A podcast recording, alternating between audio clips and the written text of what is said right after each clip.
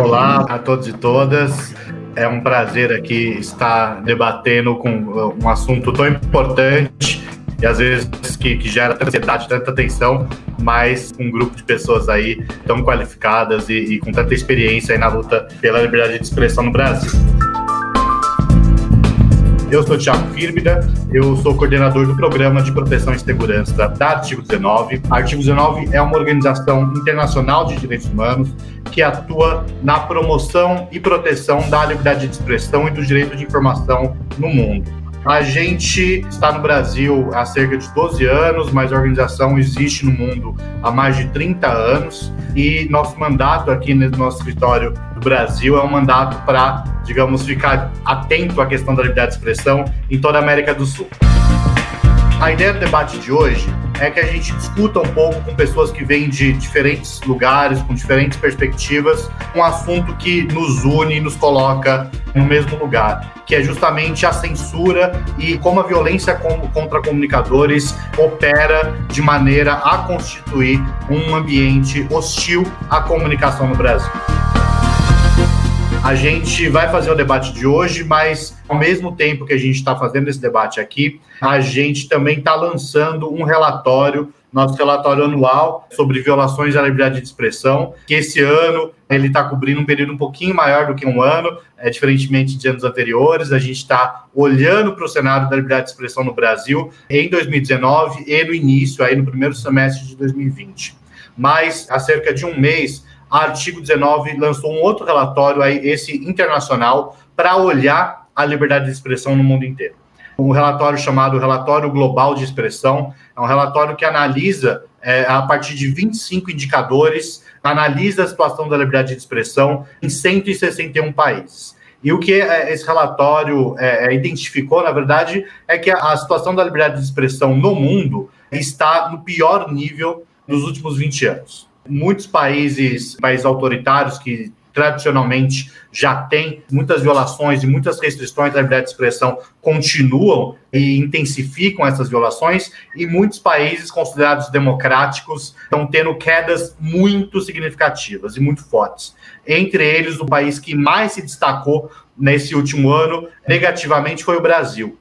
Né, o Brasil caiu um índice aí de 0 a 100 pontos a partir dessa análise aí dos indicadores. O Brasil caiu 18 pontos e dentre os 161 países está agora na posição de número 94. Então, esse, esse relatório internacional nos traz esse cenário preocupante. E aí a gente lança hoje o relatório da Artigo 19 Brasil sobre a situação da liberdade de expressão no Brasil. Né? E este relatório que estamos lançando hoje, ele aprofunda um pouco essa dimensão que o relatório internacional já vinha indicando já vinha trazendo, dessa queda profunda na situação da liberdade de expressão no Brasil. Claro, quando a gente olha as violações mais graves, aquelas violações são atentados contra a vida, que são os tipos de violação que a gente historicamente analisa nesse relatório do artigo 19, elas se mantiveram mais ou menos estáveis, né? Então a gente teve aí de 2019 até o início de 2020 nós tivemos dois assassinatos de comunicadores no Brasil, quatro tentativas de assassinato graves, 32 ameaças de morte. Esse número, obviamente, não é exaustivo, é um número que a gente tenta captar digamos, a tendência geral das violações, mas é claro que é, é impossível captar na sua completude pela complexidade de cenários da comunicação no Brasil, mas é um cenário que vem digamos, é, olhando só para as violações mais graves, de atentados contra a vida, parece mais ou menos estável. O problema é que é da onde vem, então, essa queda tão profunda que o relatório internacional aponta. É justamente quando a gente olha para outros tipos de violação, que não necessariamente esses de atentados diretos contra a vida. E aí a gente entende é, o papel que autoridades públicas têm tido na desconstrução é, da liberdade de expressão no país. Né? Então, a gente é, fez uma análise, por exemplo, das declarações e dos ataques públicos feitos pelo presidente da República, pelos seus ministros e pelos seus filhos é, com mandatos públicos, mandatos é, parlamentares contra comunicadores. E desde janeiro de 2019 até setembro de 2020, conseguimos monitorar 449 ataques só dessas autoridades mais altas do país. Então, o que a gente vê, na verdade, é um cenário em que, na localidade, nas cidades pequenas principalmente, essa violência física extrema continua no mesmo nível e no nível mais institucional, mais nacional, de, de autoridades públicas nacionais, essa dimensão da hostilidade contra comunicadores vem se intensificando muito. E ela se intensifica em muitos níveis, né? Quando uma autoridade, como o próprio presidente da República, faz um ataque como esse contra comunicadores, automaticamente uma série de seguidores e apoiadores, por exemplo, em mídias sociais, em redes sociais, seguem realizando ataques massivos contra esses comunicadores, fazendo com que essa violação se reverbere e permaneça aí tentando silenciar esses comunicadores por muito tempo e muitas vezes conseguindo silenciar. Né? Então, o que a gente está preocupado a partir do relatório que a gente lança hoje, que a gente pode chamar de reconstrução da censura no Brasil. É claro que desde o final da ditadura militar, particularmente a partir da Constituição de 88, a gente entende que não existe mais censura formal no Brasil. Mas, ao mesmo tempo, como a gente vai ver no debate de hoje, a gente sabe que tem muitos setores sociais, muitos grupos sociais que são sistematicamente censurados de uma maneira ou de outra há muito tempo. E agora a gente vê essa censura se ampliando para todos os setores que não vinham sofrendo de maneira tão sistemática essa censura que a gente pode chamar de uma censura é, semi-institucional, que não é uma, uma censura legalizada, né? não é uma censura autorizada constitucionalmente, mas é uma censura que também se utiliza de meios institucionais no exercício de mandatos públicos para ser realizada e operada. Então, esse é um pouco o cenário da onde a gente está partindo.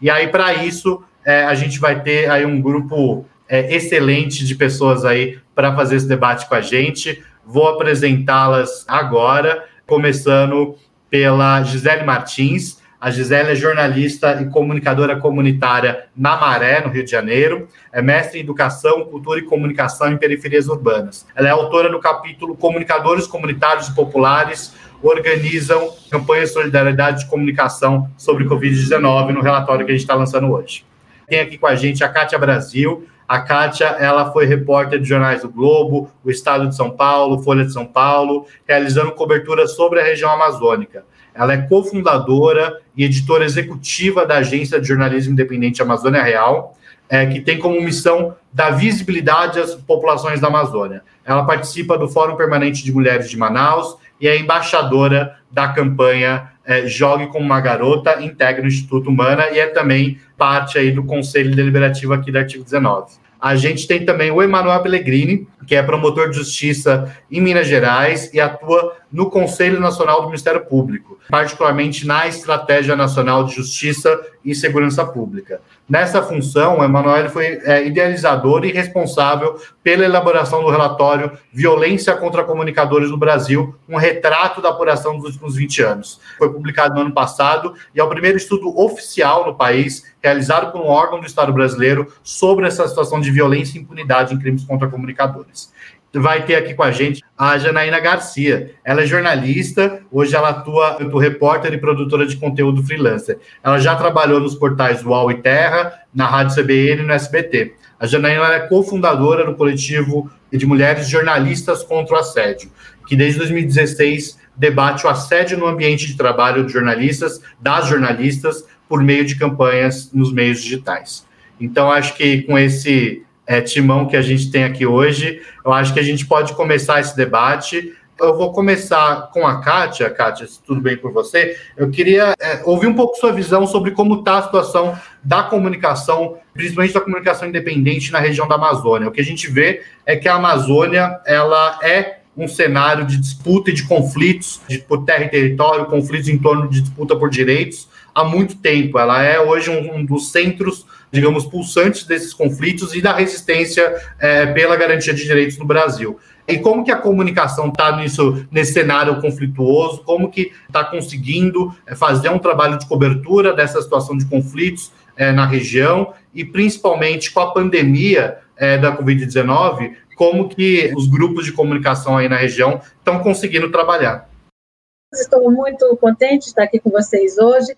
Eu vou primeiro contar como é que a gente conseguiu criar a Amazônia Real num ambiente tão hostil e tóxico que é realizar a comunicação independente na região amazônica, uma região onde os poderes eles se entrelaçam, né? E eles, na verdade, têm ali mais ou menos que um pacto de cerceamento da liberdade de expressão na imprensa local. Então, a Amazônia Real ela nasceu em 2013, naquele contexto em que o Brasil, as pessoas estavam indo na rua cobrar ali a questão da, do passe livre dos estudantes, combater a corrupção, né? Mas ninguém sabia ainda o que ia dar aquele movimento de 2013. E foi no momento que muitos jornalistas profissionais de grandes redações foram demitidos, e eu, naquele momento, fui demitida do jornal que eu trabalhava, Folha de São Paulo. É Laís Farias, que é outra fundadora da Amazônia Real, foi demitida do jornal A Crítica por mais de 20 anos de trabalho.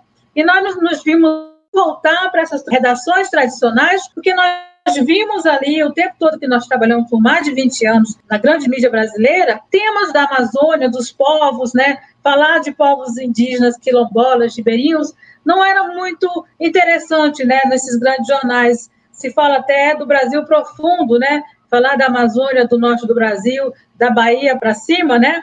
Nós estamos aqui em cima, vocês estão aí embaixo. E nós vimos isso na pele durante muitos anos, muitas matérias que foram colocadas na, na gaveta por falta de interesse. E a gente resolveu criar essa mídia é, independente é, para poder falar dessas pessoas e dessa região tão grande do nosso país, tão importante para o mundo, porque a gente vivia uma entidade muito grande no dia a dia das redações. E a Agência Amazônia Real ela nasceu independente porque ela não recebe recursos públicos de governo, nem federal, estadual, nem municipal. Não participamos de editais públicos e não recebemos recursos de pessoas que são acusadas de crime ambiental, de crime de corrupção, violência contra as mulheres, violência contra as crianças e adolescentes, além de violação dos direitos humanos e liberdade de expressão e de imprensa. Isso justamente para que todos os nossos jornalistas, hoje nós temos quase 40 pessoas trabalhando com a gente, não sofressem em nenhum momento na sua produção de reportagem esse cerceamento que nós sofremos. Eu e Laís tivemos muitos casos, não só de ameaças de morte, ameaças de agressão, violação mesmo dos direitos dos jornalistas de trabalhar e o cerceamento da liberdade. Então, a nossa equipe ela trabalha com muita segurança nesse sentido. Logicamente, nós buscamos o, é, o lado mais difícil de fazer, o jornalismo, e para isso a gente precisa de apoio dos leitores através de doações e buscamos organizações que apoiam a mídia como a nossa para financiar a nossa produção. E hoje nós estamos aqui há sete anos trabalhando na Amazônia dessa forma, que foi a forma que nós encontramos para trabalhar com liberdade. É muito importante o jornalista ter essa liberdade. Então, nós vimos durante muitos anos essa questão toda de agressões e continuamos vendo, inclusive desde 2018, quando o presidente Jair Bolsonaro ganhou aquela eleição, nossas primeiras pautas foram justamente dois ataques ali ainda logo depois da eleição em que ele venceu aquela eleição, né? Uma comunidade de Pernambuco que pediu apoio para a gente para dar visibilidade à situação deles, que são os pancararus, eles tiveram a casa de saúde e a escola incendiadas por disputas de terras naquela região em que há vários poceiros invadindo o território deles. E os Guarani Calva, que estão no Mato Grosso do Sul, foram ameaçados e foram, inclusive, alvos de, de tiros de de arma de fogo, inclusive por pistoleiro naquele período, já da eleição, já estava vendo o que, que ia acontecer na Amazônia. E depois daquele momento, realmente, aconteceram muitos ataques aos defensores, às lideranças indígenas, comunidades que foram, inclusive, alvos de tiro, ou lideranças que estavam trafegando nas, nas rodovias, foram alvos de tiro também. A gente faz essa cobertura toda. E com relação ao trabalho dos jornalistas, a situação ficou muito mais grave, porque esse jornalista vai para o embate. No momento que a gente vai fazer, principalmente o trabalho de contextualização de texto, procurar as autoridades, primeiro o cerceamento que nós temos é não responder nada das nossas demandas, né? Isso ficou muito mais forte no governo do, Bolsonaro, principalmente nas áreas que nós trabalhamos, povos indígenas, meio ambiente, Ministério do Meio Ambiente, além de não reportar nada para os jornalistas, ele impediu que funcionários do IBAMA, funcionários do ICMBio fossem proibidos de falar com jornalistas, eles não podem falar com, com jornalistas. Até hoje, inclusive, há uma censura no, nesse Ministério do Meio Ambiente. E na FUNAI é a mesma coisa, né? agora que está se abrindo mais por causa da questão da pandemia. E a partir de março, nós começamos a cobrir a pandemia e a gente começou a sofrer ataques, eh, não só nas redes sociais, mas também via ali o e-mail, nosso próprio site, pessoas fazendo ataques pelos comentários, né? Nós temos a política aqui de não publicar comentários racistas, nem comentários preconceituosos e discriminatórios, justamente para não manter esse discurso dentro do site. E vamos tentando nos resguardar, sendo apoiados por organizações.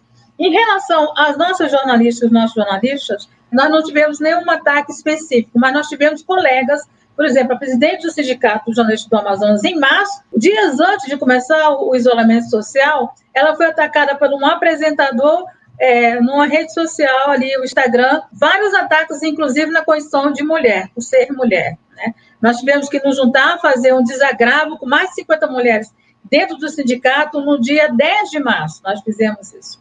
Recentemente, quatro jornalistas de Manaus estavam numa coletiva com o vice-governador do, do, estado, fazendo ali uma coletiva sobre uma operação da Polícia Federal que está investigando corrupção do governo em relação aos equipamentos da pandemia, e elas foram agredidas por uma policial sargento assessora do vice-governador. Então, só para começar, o ambiente é esse que nós vivemos. É um ambiente, de fato, que às vezes a gente olha e é difícil achar uma saída, né? Que é, são, são violações estruturais que vão se somando a violações trazidas por esses novos agentes políticos conforme eles vão ganhando poder em certos territórios. E eu acho que para também continuar aqui nossa conversa, vou trazer a Gisele agora.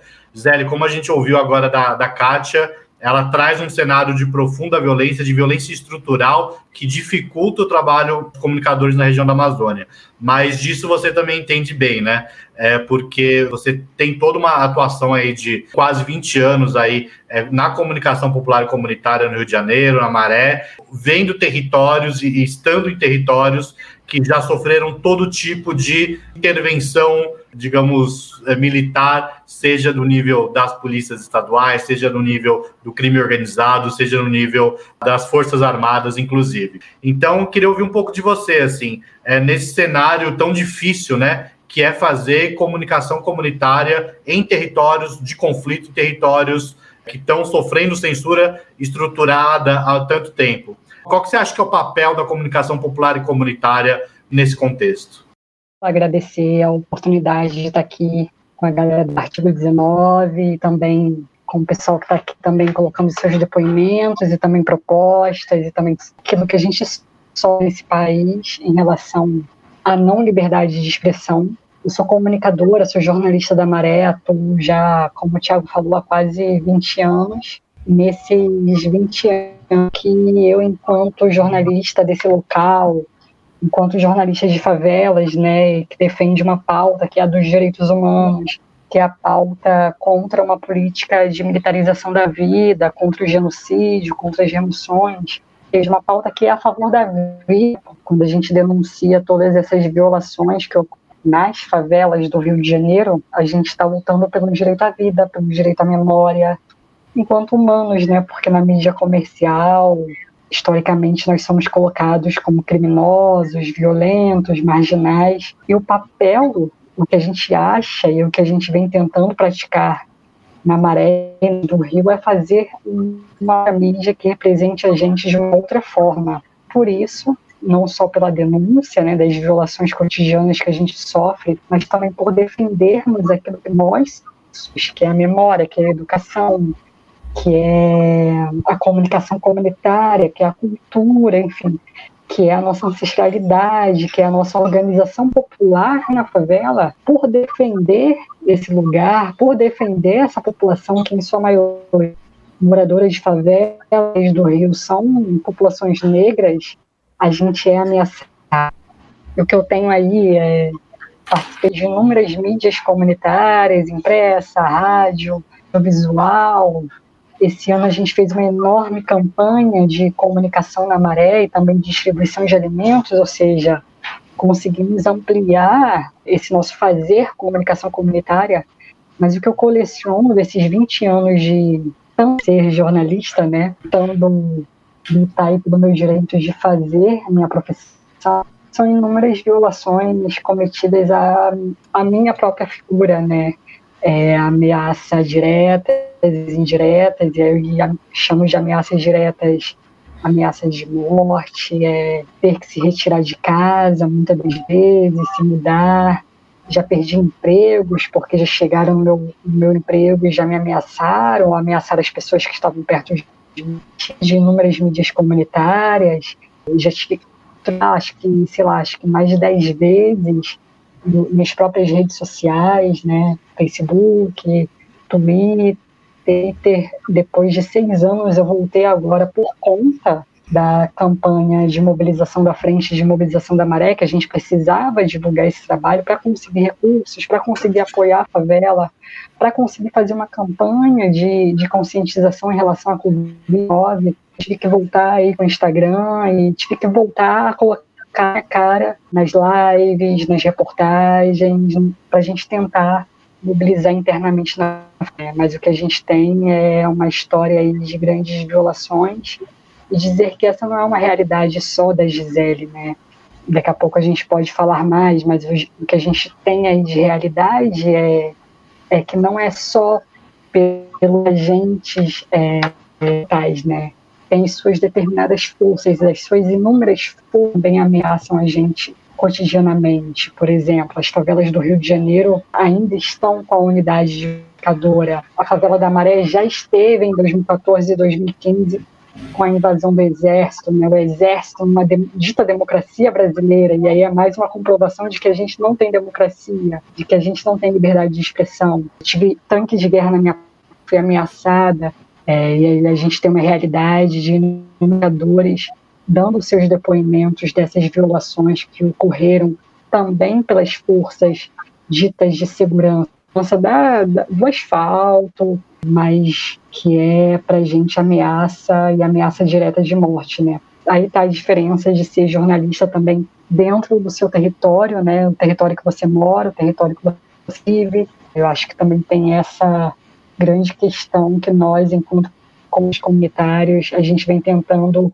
colocar para as organizações e colocar também o quanto é arriscado todos os dias a jornalista dentro do local nosso de moradia. O nosso papel é continuar tentando novas formas de fazer determinadas denúncias, né, assassinatos, remoções, violações cotidianas de direitos humanos, mas também defender nossa memória, nossa identidade, porque junta tudo isso e a é analisado por tudo isso, né? Eu acho que depois desses 20 anos eu tive conclusão que eu posso estar falando de Covid-19, de cultura, de memória, de violência policial, e ainda ser ameaçada dentro dessa minha profissão, desse fazer jornalismo comunicação comunitária, porque eu estou defendendo a minha identidade, o meu território, nem mesmo precisa falar de direitos humanos, né, de violações ocasionadas pelo exército, polícias, agentes, de qualquer forma vai ser violado, assim como, por exemplo, nesse ano,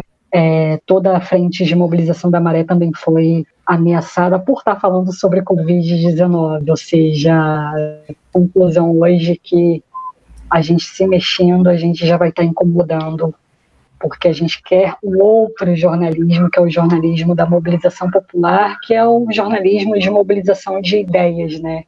de mobilização de pensamentos, de práticas futuras. Então, a gente tem, de alguma forma, os governos e as suas forças é, militares. É, Gisele, ainda continuando nesse, nesse último ponto que você traz, de fato, comunicação comunitária já enfrenta historicamente essa série de violações estruturais, violência, censura de todas as formas. E aí chega 2020 e entramos numa pandemia. Como que foi o trabalho da comunicação comunitária também durante a pandemia? Porque eu acho que isso é importante a gente pensar, né? Qual que é o papel, especialmente em territórios, né? Historicamente porque a população tem seus direitos negados, etc., no meio de uma pandemia, isso se intensifica. E aí, eu acho que o papel da comunicação comunitária desses territórios se fortalece ainda mais, porque além de fazer a, a digamos, a, a o, o fluxo de informação cotidiano daquele território, ainda está na linha de frente do combate à desinformação em questões de saúde pública, inclusive, né? Ocupando um papel que muitas vezes agentes públicos não ocupam. Como que você viu, Gisele, esse período da pandemia aí, o trabalho dos grupos de comunicação comunitária no Rio de Janeiro durante a pandemia?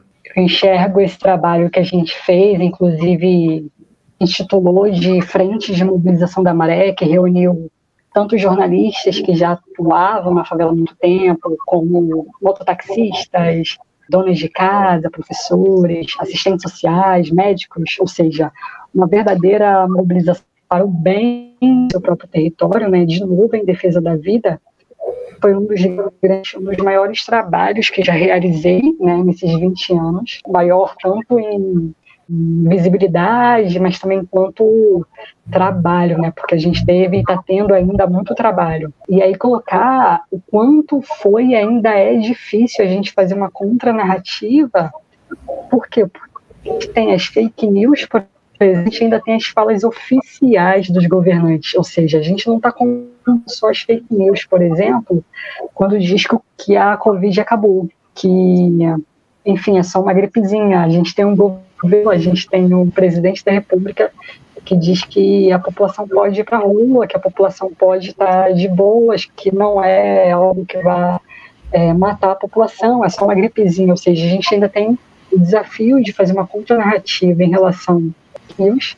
É, nesse trabalho, para tentar ver isso, a gente conseguiu mobilizar todos os meios de comunicação e de, das diferentes plataformas de comunicação da Maré.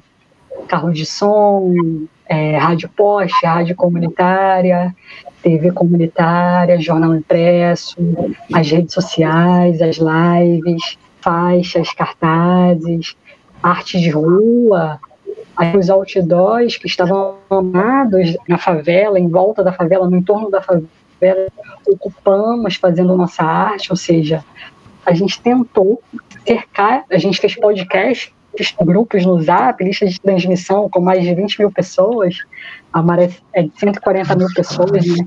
Então a gente tentou cercar essa população com uma informação com o selo da Fiocruz, dos médicos em relação à Covid, de todas as formas é para a gente tentar fazer uma comunicação voltada para a gente também, porque muitas das vezes as orientações do Covid não incluía a nossa realidade, a falta de água, a casa que já é aglomerada, a falta de dinheiro para comprar máscaras, álcool em gel, ou seja, a gente tentou fazer uma comunicação voltada para esse público e tudo na guerrilha, tudo na força de vontade, mas foi um trabalho importante, a gente queria continuar, mas flexibilizaram a morte, né? Então, vamos aí tentando renovar essa forma de fazer comunicação comunitária nesse período de pandemia.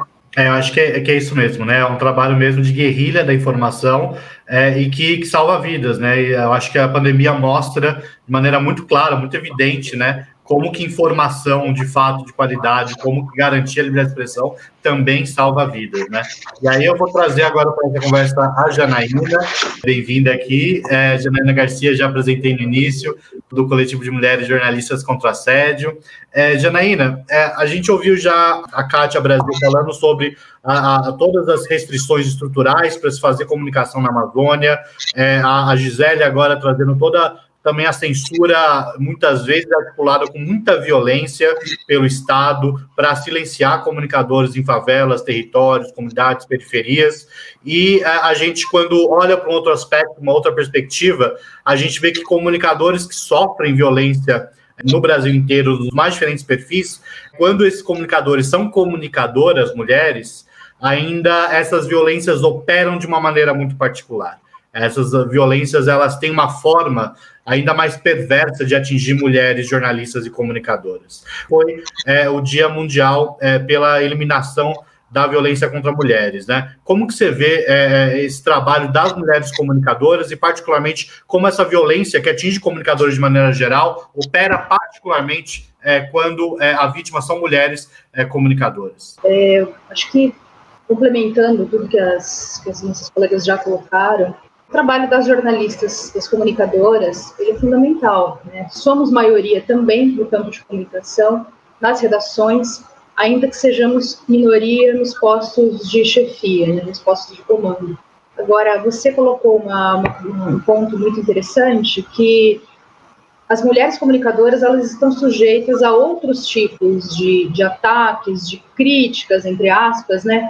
Que dificilmente a gente vê acontecer com jornalistas homens, né? De uns anos para cá, diria para você que aí nos últimos três, quatro anos, mas sobretudo dos últimos dois anos para cá, isso parece que ganhou uma força ainda maior, porque a gente tem hoje um discurso, né, institucionalizado isso, de você chamar aquela turba para atacar o jornalista nas redes sociais. Os jornalistas eles usam as redes sociais para inflação, para divulgação do trabalho, então, isso é meio que uma ferramenta para a gente mesmo, assim, de trabalho, faz parte da, da, nossa rotina isso, né? Só que aí você tem um discurso que vem muitas vezes né, de figuras políticas, no Brasil a gente sabe que isso vem inclusive da presidência da República, incitando uma crítica que não é exatamente a crítica ao trabalho pelo trabalho, né, mas tem toda uma questão é, supostamente ideológica que o jornalista estaria vestindo para fazer aquele trabalho. E no caso das mulheres, é muito mais perverso, porque ninguém fala que uma mulher é incompetente, que uma mulher ela teve um viés naquela matéria é, geralmente a crítica à mulher ela é muito mais sexista, ela vai muito mais na moral, no caráter, mas de uma forma muito sexualizada, muito misógina, né? E isso é muito difícil. É curioso que hoje eu recebi esse convite de vocês né, da artigo para a gente conversar a respeito. Eu estou em contato com uma colega, uma jornalista do Sul, que está recebendo uma série de ataques por conta de uma reportagem que ela fez, né? E um desses ataques, é, o que, que eles fizeram? Eles buscaram imagens dela numa festa de carnaval para tentar jogar é, uma questão moral, sexista mesmo na crítica. Quer dizer, as mulheres elas estão o tempo todo tendo que provar que elas são capazes de fazer trabalho que um homem é capaz de fazer. A gente está o tempo todo nas redações tentando provar isso, ainda que sejamos maioria. Só que no ambiente virtual, essas milícias, muitas vezes, né, porque muitos desses ataques são coordenados, eles têm um padrão. Mas no caso das mulheres, tem ainda, infelizmente, esse viés misógino que busca desqualificar o ser humano, mulher, não a profissional jornalista, a repórter, né? E isso é muito difícil. O grande desafio para a gente, no caso coletivo que eu, onde eu sou cofundadora, nós atuamos há quatro anos, né, com campanhas de conscientização sobre o assédio, enfim. Uma grande luta que a gente tem tido nesses quatro anos é as empresas darem respaldo para os seus jornalistas, né, homens e mulheres, para enfrentarem essas críticas que estão acontecendo no, no, ambiente virtual, porque não são críticas simplesmente, né, são perseguições, são intimidações, são prints de conversas antigas que buscam colocar aquilo de uma forma como se o jornalista não tivesse não idoneidade, né, mas você busca achar um álibi para atacá-lo naquilo. E muitas vezes a resposta que nós vemos das empresas é: feche suas redes sociais. Siga a norma, o padrão de conduta em redes sociais que a empresa pede para você seguir. E se não seguir, o problema é seu, você pode ser, inclusive, demitido por justa causa. Então, acho que, assim, achar um mecanismo e colocar suporte, né, principalmente para essas mulheres, para elas se sentirem acolhidas. Eu acho que o trabalho em coletivo ele é extremamente poderoso também nesse sentido, mostrar para as mulheres que elas não estão sozinhas enfrentando essa situação toda. Mas eu acho que a gente também precisa cobrar das plataformas respostas mais ágeis, mais céleres, porque você demorar três, quatro dias para retirar um meme em que você ensinou que uma jornalista prestou serviços sexuais para conseguir um furo jornalístico, como aconteceu há alguns meses com a Patrícia Campos Melo, para a gente não serve, não dá três, quatro dias para te retirar aquilo do ar. A gente precisa ter canais mais céleres para isso. E também, dentro das empresas, a gente precisa entender, as empresas precisam entender que o jornalista ele não está atuando simplesmente como pessoa física, ele é pessoa jurídica, ele representa de alguma maneira a cara da empresa. Então também cabe a ela prestar suporte e não simplesmente criar um, um, tabuleiro de regras e que se você fugir daquilo ali, o problema é seu, elas lavam as mãos, entende? Não, de fato é, é um cenário é, estarrecedor e eu acho que eu queria continuar é, com você, Janaína, nesse último ponto que você traz, que justamente identifica dois atores aí muito importantes em termos de responsabilidade sobre isso, né? Muitas vezes a gente olha por uma situação de violência contra comunicadores, contra comunicadoras particularmente, ainda mais nas mídias sociais, a gente sempre pensa na responsabilidade daqueles que estão fazendo a violação ou daqueles agentes públicos e políticos que incitaram essas violações e a gente tem que responsabilizá-los. Mas muitas vezes a gente esquece dessas outras duas dimensões, né? A responsabilidade das empresas, dos veículos em garantir o apoio e a proteção a comunicadores e comunicadoras e a responsabilidade das plataformas de mídia social, que é, muitas vezes também se esquivam um discurso bonito, mas muito pouco prático, né? Da sua responsabilidade também de violações que acontecem na sua plataforma, incentivadas pelos seus algoritmos. Então, é, queria ouvir um pouco mais de você sobre isso. Como que, a partir da experiência do, do coletivo Jornalistas contra o Assédio, como que você vê a receptividade das empresas e das plataformas para fazer esse debate de verdade, a sério, sobre as suas próprias responsabilidades nesse cenário de violência? Bom, estou completando 10 anos em São Paulo esse ano e trabalhei 10 an 13 anos no Paraná. Me formei lá e vim para cá 10 anos. É interessante porque assim, a gente vê uma progressão né, de como esse tema do assédio ele é debatido no dia a dia dos profissionais. Quatro anos, quando a gente começou o trabalho do coletivo, era muito difícil você ver matérias sobre assédio moral, assédio, enfim, assédio sexual, ainda que o nosso trabalho tenha começado com caso de assédio sexual vejo, a partir da minha experiência e do que chega para nós e do que as mulheres do coletivo reportam, porque nós somos um grupo aí de quase 40 mulheres hoje no coletivo, de várias redações, assessorias, freelancers. A gente fala muito sobre o assédio, mas dentro das empresas esse tema ainda é tabu. Em 2020, eu ainda recebo prints de colegas, de amigas que trabalham em redações, grandes redações aqui em São Paulo, com práticas extremamente assediadoras, assédio moral principalmente, de chefes. É assim, os veículos eles puseram na pauta deles o tema do assédio, principalmente porque agora a gente tem um presidente da República que insistentemente ele pratica esse assédio contra jornalistas no exercício da profissão dele e dos jornalistas. Só que ainda é um tema tabu dentro das empresas. As empresas têm canais de denúncia, por exemplo, para você, né, o compliance da empresa, mas é muito difícil você ter um relato de um jornalista que leve aquilo para o RH, para o compliance, e a empresa busque solucionar e busque, é, ao menos, fazer campanhas preventivas, enfim, informativos, que ajudem a prevenir aquilo. Eu posso contar para vocês um caso muito pessoal, assim, que aconteceu alguns anos comigo. Eu tinha uma pessoa que era extremamente assediadora no meu ambiente de trabalho, gritava, buscava me diminuir, fazia isso com outros colegas, enfim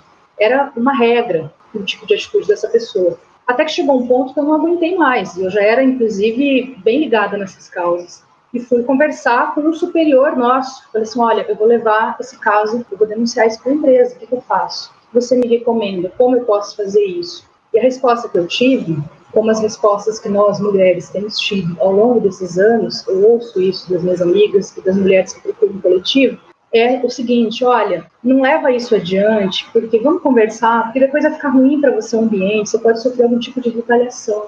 Então, a culpa também em quem informa a população sobre assédio, sobre tudo mais, a culpa também é da vítima.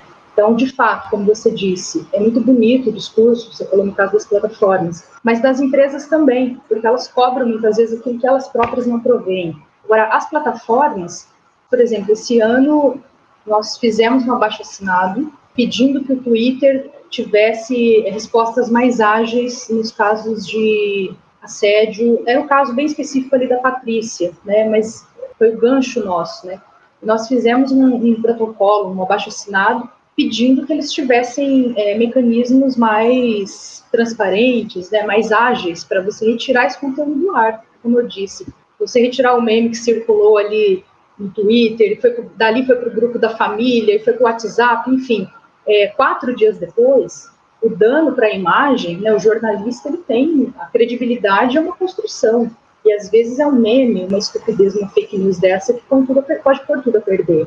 Fizemos esse abaixo assinado, cobramos o Twitter, tivemos uma boa resposta ali na época de que eles estavam mexendo para ser mais para ter mais agilidade a respeito disso. Só que assim, enquanto a gente está aqui conversando, alguém está criando robôs para atacar jornalistas, principalmente jornalistas mulheres, para fazer com que elas fechem suas contas, para fazer com que elas saiam do Twitter ou saiam do Facebook, enfim. E isso é muito grave, é muito cruel, porque nós usamos isso como ferramenta de trabalho, de disposição do nosso trabalho, e nós produzimos conteúdo gratuito para essas plataformas, o que deixa a situação ainda pior. No caso do Twitter, é a rede preferida dos jornalistas. E qualquer usuário do Twitter, o jornalista muito mais, ele está produzindo conteúdo ali. Quantos jornalistas que a gente conhece, quantos veículos que postam primeiro no Twitter do que nos próprios sites, né?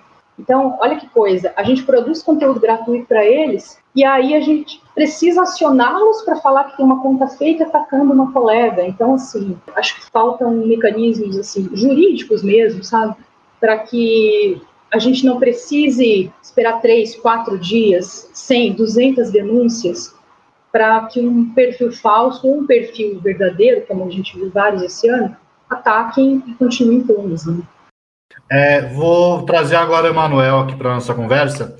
Emanuel, a gente já ouviu da Kátia, da Gisele, agora da, da Janaína, muitas camadas diferentes por, onde, diferentes por onde a censura e a violência contra comunicadores têm operado, né? Das restrições e violações estruturantes de conflitos sociais em territórios que historicamente têm seus direitos negados, até o jornalismo tradicional, comunicadores e particularmente comunicadoras têm que enfrentar cenário de hostilidade ao seu trabalho com omissão das próprias empresas onde trabalham muitas vezes.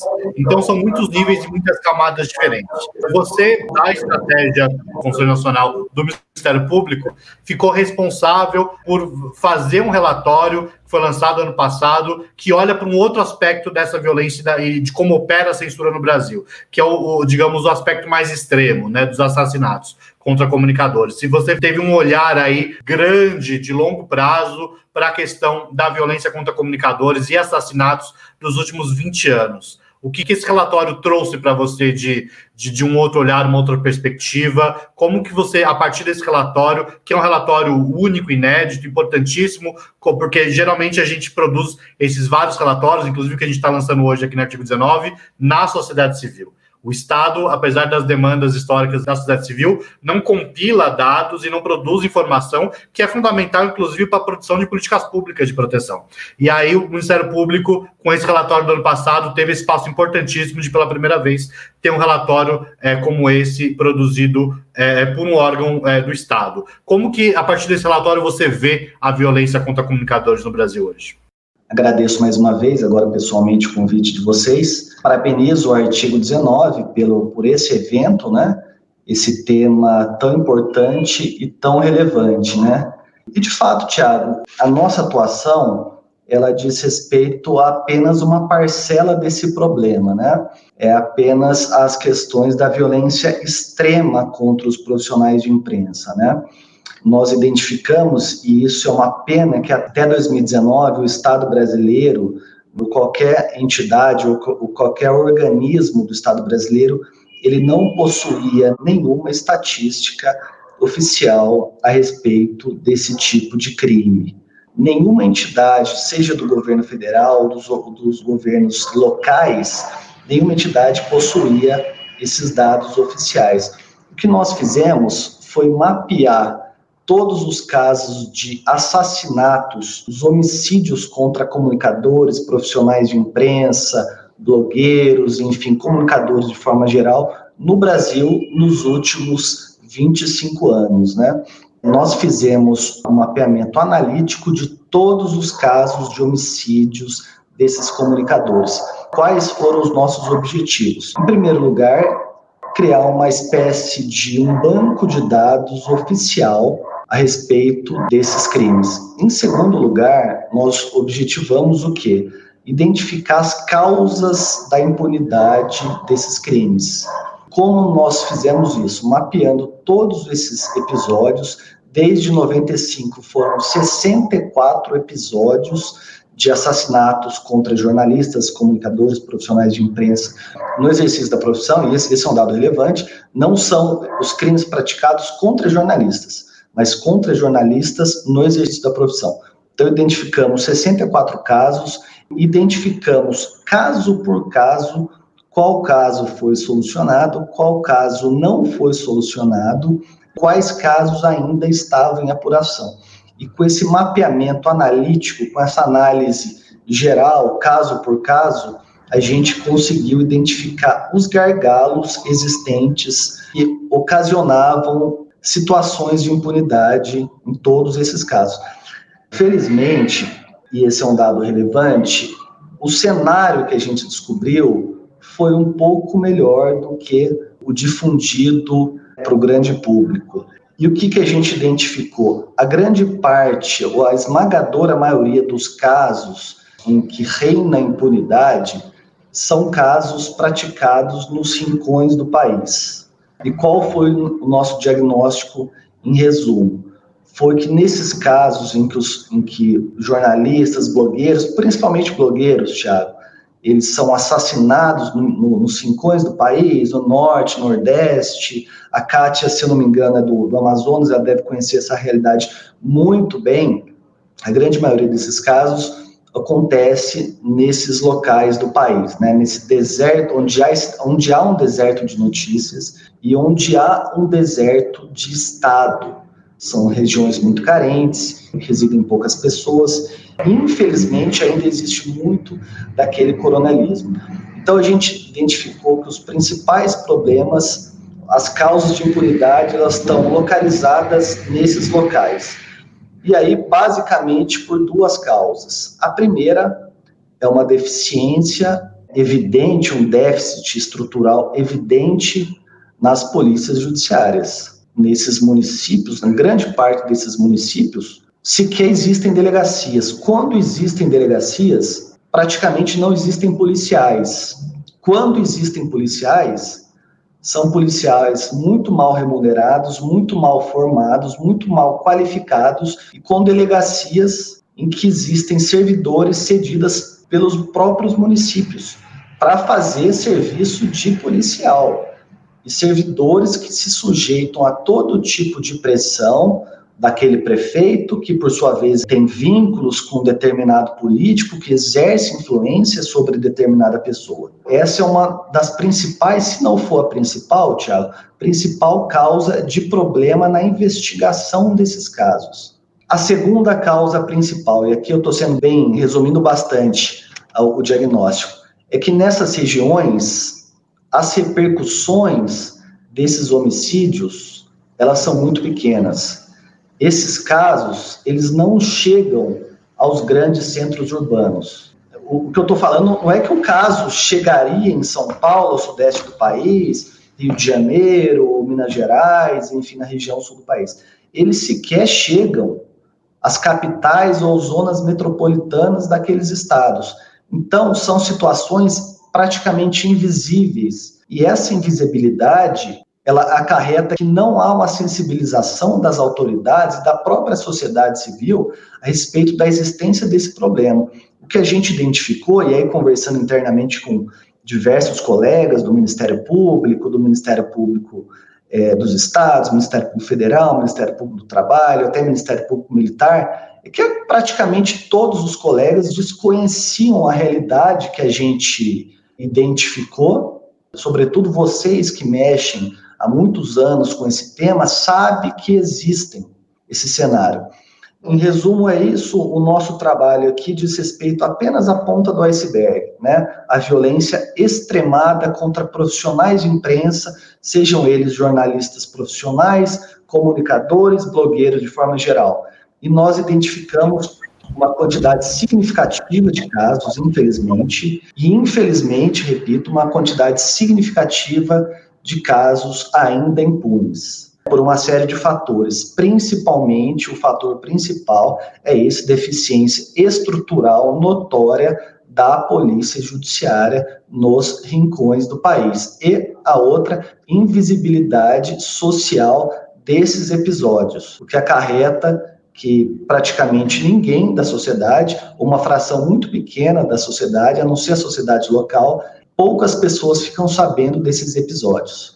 De fato, e, e Emanuel, a partir desse diagnóstico né, que vocês fizeram, pensando né, em impunidade, principalmente a partir dessas duas perspectivas principais, né, da falta de estrutura da polícia para realizar as investigações, da invisibilização dos casos né, fora dos grandes centros, como que você vê quais seriam os passos prioritários para se tomar para, digamos, mudar um pouco o rumo da situação. E aí eu estou pensando principalmente no sistema de justiça, né? Nos diferentes atores aí que compõem o sistema de justiça. Pensando desde a própria polícia e dessa deficiência que você já apresenta, também o Ministério Público, né, de, do qual você faz parte. A gente sabe que é, em 2018 foi apresentada uma proposta de recomendação do Conselho para os Ministérios Públicos do país inteiro, tentando dar. É, é celeridade nas investigações e um acompanhamento mais próximo do Ministério Público nas investigações de casos contra comunicadores. E indo até para o próprio judiciário, né? Que a gente vê casos emblemáticos, mesmo é, indo para casos que não sejam necessariamente de assassinatos,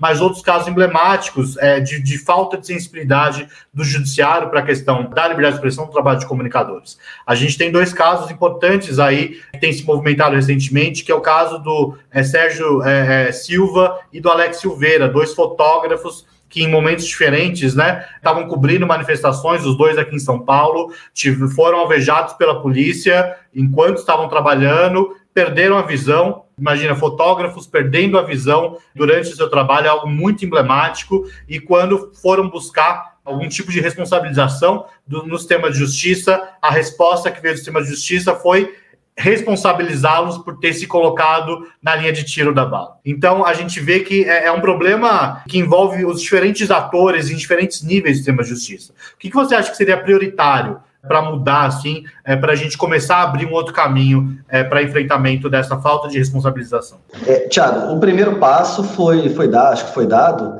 é conhecer o problema. Conhecer e reconhecer o problema. Conhecer que o problema existe. O problema está aí. Então, é o primeiro passo. Reconhecer que o problema existe. Então, o problema está aí, a gente precisa enfrentar o problema. Segundo passo é conhecer o problema, né? Conhecer essa situação. E esse relatório vem, vem, nesse sentido, né? A gente mapeou todos os casos até 2019, né? Até, se eu não me engano, abril de 2019. Depois houve outros casos em 2019. Esse ano, infelizmente, ocorreram outros casos. Então, reconhecer o problema, conhecer o problema e a partir de então tomar as providências. É evidente que o problema ele não está apenas e tão somente no âmbito da polícia. Não foi isso que a gente diagnosticou. O problema principal está na, na questão da investigação do fato, na investigação, na apuração do crime. Ou seja, se houve o crime, e aqui o principal, quem foi ou quem foram os responsáveis pelo, por esse crime. Então, essa é a fase da apuração, talvez seja a fase mais relevante, porque sem a apuração do crime, o Ministério Público não consegue denunciar os responsáveis e o Judiciário não consegue condenar os acusados. Então, a gente tem a questão policial, sem dúvida, é a principal, ter uma estrutura, ter policiais consigam revelar o crime e aqui a gente entra em outra situação nesses crimes, que é o seguinte: crimes desse tipo, Tiago, eles são normalmente praticados em três camadas. A gente tem a primeira, né, o mandante, é aquele que né, o responsável, o autor intelectual do crime. A gente tem a segunda camada, a gente tem o intermediário, né, que é a pessoa que faz a intermediação entre o mandante e o pistoleiro. E ali na ponta a gente tem o terceiro é responsável, que é o autor, é o executor material do crime, ou seja, é o pistoleiro. Mais importante do que só identificar o pistoleiro, o executor material do crime, é a gente identificar, sobretudo, o mandante do crime, que é o autor intelectual do crime, é aquele que paga o pistoleiro para executar o crime. E para isso a gente precisa, e muitas vezes esse, esse autor intelectual é uma pessoa poderosa, economicamente e politicamente. Ela, ele exerce uma influência em toda aquela localidade. Então, para isso, para a gente revelar todas essas pessoas, a gente precisa de fato de uma polícia qualificada, de uma polícia independente. Esse aqui é só uma parte do problema. Parte do problema também está localizada no Ministério Público, que não se sensibilizou até então, né, que não conhecia até então esse problema e, de, e assim não conseguiu cobrar de quem deveria cobrar a apuração daqueles crimes, e também parte do problema se situa no judiciário. Por uma série de razões, é ainda muito moroso ou não dá prioridade para esses casos. Eu vou citar só um exemplo, um caso muito rumoroso do Rio de Janeiro, em que numa delegacia de polícia, em que havia mais, mais de dois mil inquéritos policiais, uma, uma delegacia responsável por apurar crimes de homicídio, havia um caso, um caso muito rumoroso no Rio de Janeiro, de um jornalista assassinado, né, em razão do exercício da, das funções. A gente identificou esse, essa vítima, conversou com o delegado, com o promotor é, da época, e aquele inquérito ficou lá parado entre outros dois mil. Qual é a nossa, o nosso objetivo? Né? E aqui eu entro na, no âmbito do Ministério Público e na própria expedição da recomendação do CNMP. é que aquele inquérito policial específico, dentre os dois mil e poucos de responsabilidade do delegado, seja priorizado, que o delegado de polícia e os policiais, para que eles deem preferência para aquele inquérito. E aqui a parte mais sensível do debate, Tiago, Janaína, Kátia e Gisele. O, o grande problema aqui está na sensibilização dos integrantes do sistema de justiça de dizer para eles que a priorização daquele caso, a gente não está priorizando a vítima comunicador, a vítima jornalista, a vítima blogueiro. A gente não está passando a ideia de que a vida daquele profissional é mais importante do, do que a vida de outra pessoa, de outra vítima. Não é isso, evidentemente. O nosso recado, que a gente quer passar, a informação que a gente quer passar, é que naquele inquérito em que apura o assassinato daquele jornalista, ele, na verdade, diz respeito à própria existência do nosso Estado democrático, na existência da democracia. É isso que a gente. É, portanto, não é só um crime contra a vida aquele inquérito. Aquele inquérito policial não representa apenas a apuração de um crime de homicídio. Né? Não representa apenas isso, ele representa também um ataque frontal à questão, ao conceito de democracia, que pressupõe uma mídia independente, uma, a proteção da liberdade de expressão, manifestação do pensamento. Então, nesse sentido, é, nós propusemos, nós, DENASP, 2019, agora não me recordo a data exata, mas uma proposta de recomendação ao plenário do, do Conselho Nacional para que recomendassem a todos os membros do Ministério Público que, caso se deparassem com situações desse tipo, dessem prioridade a esses casos. E caso verificassem que existiam ou existem, né, inquéritos, procedimentos investigativos com a vítima, um jornalista, um blogueiro, etc., que há indícios que ela foi assassinada em razão do exercício da sua profissão, que aí determinasse que aquele delegado deveria dar prioridade para aquele inquérito. Bom, essa proposta foi recentemente julgada, recentemente já faz alguns meses, né? A gente teve essa pandemia, essa questão toda, então existiu praticamente um hiato todo, né? Não só é, na nossa função, praticamente no mundo inteiro, né? Então, recentemente, antes da pandemia houve a aprovação dessa recomendação, porém em outros termos. No entanto, no final das contas, o dispositivo da, da recomendação foi no sentido de orientar todos os membros do Ministério Público brasileiro para que, repito, né, caso se deparem com situações desse tipo, deem preferência a esses inquéritos policiais. Então, portanto, o nosso interesse é sensibilizar como nós somos do Ministério Público, sensibilizar os membros do Ministério Público. O Ministério Público tem uma função muito relevante que ele pode atuar tanto na fase de investigação quanto na fase já do processo judicial. Portanto, o promotor de justiça, o procurador de justiça, eles podem, né, se sensibilizados, conhecendo essa situação, esse quadro do Brasil, eles podem atuar tanto na fase de investigação, para sensibilizar o delegado, para que o delegado dê preferência àqueles casos, quanto sensibilizar o juiz, requerer ao juiz que também dê preferência àqueles casos que já foram revelados, já foram denunciados já, e já estão em âmbito de processo judicial com os autores já denunciados criminalmente. Então, o nosso objetivo, nesse sentido, é esse: é para que as causas da impunidade sejam cada vez mais diminuídas. Essa sensação de impunidade, eu digo sensação porque, é, felizmente, o quadro que a gente diagnosticou não foi tão ruim quanto parecia ser, mas ainda é um quadro que precisa ser melhorado muito, muito ainda. Na nossa atuação concreta, é para que essa situação de impunidade, os gargalos da impunidade ainda sejam consertados né, e todos os casos de homicídio contra comunicadores sejam esclarecidos, todos os responsáveis sejam denunciados criminalmente e lá na frente todos sejam condenados, se for o caso, presos. E acho que para a gente já caminhando aí, finalizando nosso debate, queria trazer de novo a Kátia.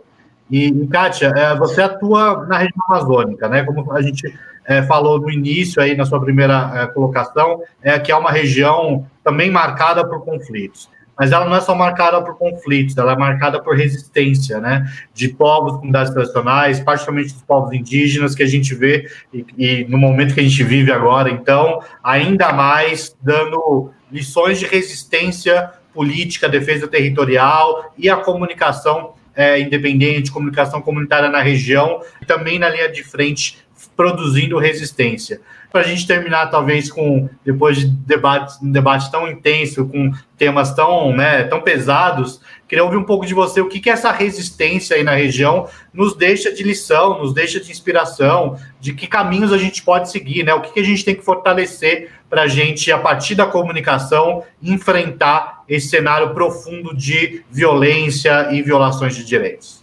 Certo. Eu queria fazer dois comentários. É, primeiro, na fala do assédio nas redações, e isso é um tema que a gente tem debatido muito aqui ultimamente. Depois, vou comentar do promotor Emanuel a questão da, da impunidade né, nos casos de violência. Em relação ao assédio, aqui na Amazônia Real, a gente trabalha os valores da diversidade, da equidade e da igualdade dentro da redação com as equipes de jornalistas para a gente tentar conseguir o equilíbrio, né?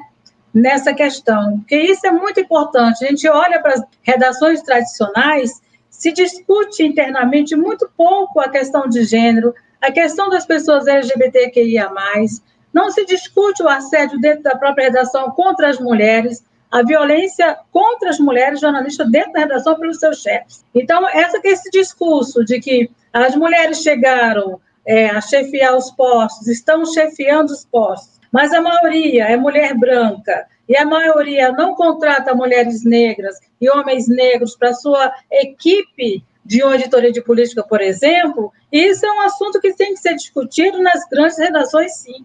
Porque se não tiver esse entendimento do que é a equidade e a igualdade racial, a gente não vai mudar esse cenário, não só para as grandes redações, para as pequenas também, dentro dos coletivos, né? E dentro dos grupos de comunicadores que estão se constituindo, isso em qualquer parte do Brasil e do mundo. É necessário ter essa discussão para a gente evitar esse aumento todo dia, né, de violência contra as mulheres jornalistas e as mulheres negras e os homens negros nesse país. Então, isso é um assunto que a gente discute muito, e não é fácil discutir essa diversidade com os colegas, né, de um modo geral, das outras redações. Tem sido muito difícil.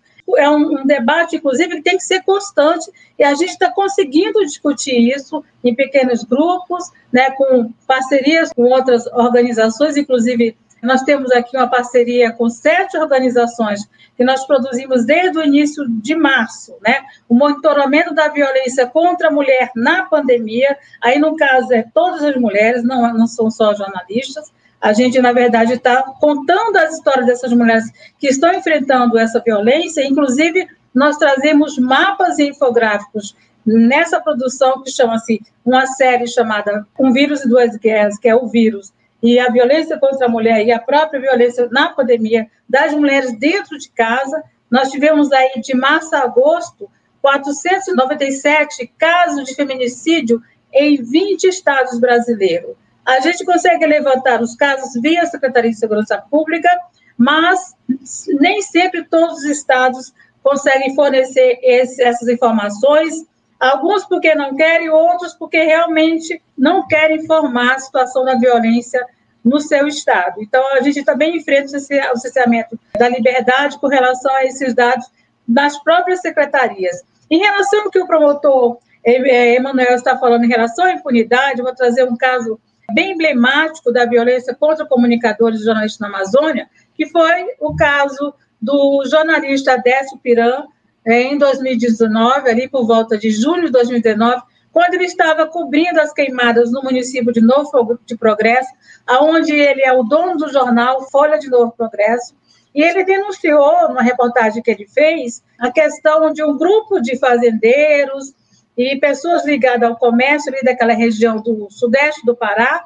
em que eles queriam promover o Dia do Fogo, né, colocando fogo na floresta nas suas fazendas ou em áreas nativas para chamar a atenção do governo Bolsonaro para que o governo apoiasse, por algum, como uma forma de incentivo, a produção dessas, dessas empresas nessa região, né? Na verdade, eles tiveram um efeito contrário. Esse Dia do Fogo existiu, né? Foi dia 9 de, de agosto, e o Adécio Piran denunciou. Quando ele denunciou, o jornal Folha de São Paulo repercutiu a reportagem dele. E nós aqui, no caso eu particularmente, procurei o Adécio para falar com ele, não para fazer uma reportagem, sim para saber como é que ele estava conseguindo divulgar tudo aquilo numa pequena mídia, com a ameaça que com certeza ele iria ter brevemente, né? Naquele momento que eu conversei com ele, ele não estava ameaçado, mas passou uma semana, o Adécio Piran começou a ser ameaçado via redes sociais por panfletos que foram distribuídos na cidade contra ele, e os empresários do agronegócio lá e fazendeiros procuraram as empresas que faziam anúncios no site dele para impedir, para proibir que essas empresas fizessem esse anúncio, ou seja, ele teve é, ameaças de todas as formas. E o pior é que, no momento em que a gente procurou o sindicato e outras organizações que apoiam os jornalistas na região, ninguém quis falar. Muitas pessoas questionaram que o jornalista era processado, que o jornalista respondia por algum crime, entendeu? Ninguém pensou que naquele momento ele poderia ser assassinado, né? A queima-roupa, por exemplo, um crime de pistolagem, como acontece muito na Amazônia. E aí nós fizemos a reportagem, inclusive algumas organizações começaram a falar depois, nós fomos alimentando aquela matéria, atualizando a reportagem para colocar a posição da FENAGE, depois veio a, a posição da ABI, da Abrage, depois veio a Conecta, que também falou sobre esse caso, e algumas instituições internacionais começaram a apoiar o Adespran, ele teve que ser retirado lá de Santarém para poder ter uma segurança. Então, o Ministério Público abriu um processo, né, mas ninguém foi responsabilizado até o momento. É um caso que está na impunidade. E, e, isso acontece muito na Amazônia, como o promotor acabou de dizer.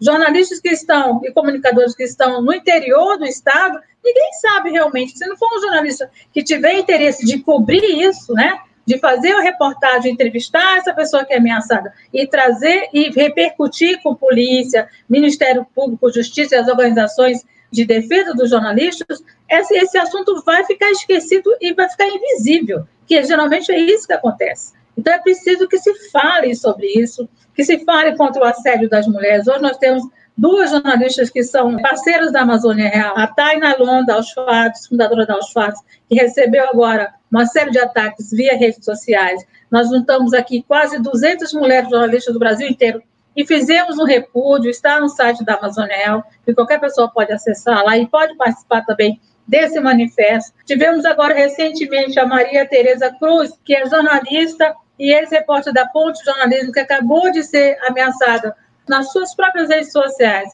ao comentar a violência né, do Beto Freitas, ali naquela situação de ser assassinado no supermercado, né, que foi o Carrefour, ela foi ameaçada porque ela comentou a manifestação que aconteceu no Rio de Janeiro, é, no domingo, e foi ameaçada também. Então, assim, nós estamos totalmente na vulnerabilidade. Então, se as empresas que a gente trabalha não faz esse, esse acolhimento nosso, né, como a, a Janaína acabou de falar, os chefes e os donos, eles fecham os olhos para isso, né? A quem vamos procurar, né? Se não formos uns juntarmos uns com as outras, formar coletivos e formar, enfim, manifesto, repúdio e pedir para essa, essas grandes plataformas, Facebook, Instagram, Twitter, né? Que tomem providência o mais rápido possível quando for um ataque para o comunicador, para um jornalista, porque isso tem repercussão na sua vida inteira, né? Há pessoas que nem conseguem mais voltar para as redes sociais e não conseguem mais nem sair de casa de tanta vergonha que passou, de tantos problemas que estão enfrentando em relação ao avanço. Vocês imaginam isso para uma liderança indígena, para uma liderança quilombola sofrendo esse tipo de ataque? A quem eles vão recorrer? A quase ninguém, a quase ninguém tem que recorrer. E muitos estão dentro de casa, aprisionados dentro de casa, com medo de sair, porque estão ameaçados constantemente pelas lutas que conseguem desenvolver, não só para a demarcação dos seus territórios, para a manutenção da sua própria vida, né? E pelos direitos que eles precisam lutar, o direito à vida, que é o mais forte que a gente pode vivenciar aqui na Amazônia, que é o direito à vida, ter o direito a viver no seu próprio território, como povos indígenas e quilombola. Então, é, realmente a gente tem aqui muitas histórias para contar, no site tem muitos personagens e pessoas que contam sobre a sua suas vidas em relação a essas ameaças. No nosso YouTube, a gente também tem uma série chamada Vozes que Resistem, que são defensores contando das ameaças que enfrentam para lutar pelos seus territórios. E isso é um constante no nosso trabalho de jornalista. Então, a gente acaba tendo que se acolher entre nós também, para que a gente tenha pelo menos uma saúde mental e consiga fazer esse trabalho, porque na pandemia ficou muito mais difícil, inclusive, trabalhar escrevendo sobre as pessoas que estão morrendo, escrevendo sobre a forma como o Estado né, tratou a pandemia no nosso país, e infelizmente essa é a realidade. Obrigado, Tiago. Kátia. Mas posso pedir a palavra? Tiago, um minuto. É só, eu esqueci de comentar, é, nós acabamos de finalizar uma cartilha no Conselho Nacional do Ministério Público, né, NASP. É uma cartilha bem objetiva, tá? Nosso objetivo é entregar profissionais de imprensa, orientando os profissionais de imprensa como acessar rapidamente o sistema de justiça no caso de ameaças contra, contra si, no caso de violência que, que sofrer em qualquer tipo de situação. Era para ser finalizada ainda este ano, mas em razão da pandemia houve aí um, um probleminha de, de na, na, finalização e na publicação, mas creio que até fevereiro, março do ano que vem, no máximo, a gente já tenha o material todo impresso, pronto para ser distribuído a quem tiver interesse, tá? Então a gente vai orientar os profissionais de imprensa a como acionar o sistema de justiça imediatamente assim que ele for ameaçado ou se houver né, uma, uma violência de qualquer tipo, uma agressão física, quando estiver exercendo o seu trabalho. É, bom, acho que pelo debate de hoje, tá, uma coisa que está evidente é a complexidade né, da, da, de como a censura opera no país. Né? E está evidente que não, a gente não precisa de uma lei instituindo a censura no Brasil para essa censura continuar operando de qualquer forma, né? a partir da violência estrutural em territórios e comunidades, a partir da violência física contra comunicadores, a partir de ataques digitais contra comunicadores, particularmente contra comunicadoras, a partir do assédio, a partir da omissão de empresas de comunicação, da omissão de plataformas, é, enfim, a partir de uma série de mecanismos que funcionam é, ao mesmo tempo para instituir a censura no país. E o que a gente tem visto é que essa situação está se intensificando. Então, antes de tudo, agradecer imensamente pelo super debate de hoje, agradecer a Kátia Brasil, agradecer a Gisele Martins, agradecer a Janaína Garcia, agradecer ao Emanuel Pellegrini. É, é sempre muito bom estar tá debatendo com vocês. Como disse no início, o Artigo 19 está lançando um relatório sobre violações da liberdade de expressão a partir do olhar da violência é, contra comunicadores no Brasil. O relatório já está disponível nas nossas redes sociais, no nosso site, então entrem, divulguem. Estamos aí abertos também para continuar esse debate. Então agradeço a, a pelo debate sensacional e é isso. Muito obrigado, né?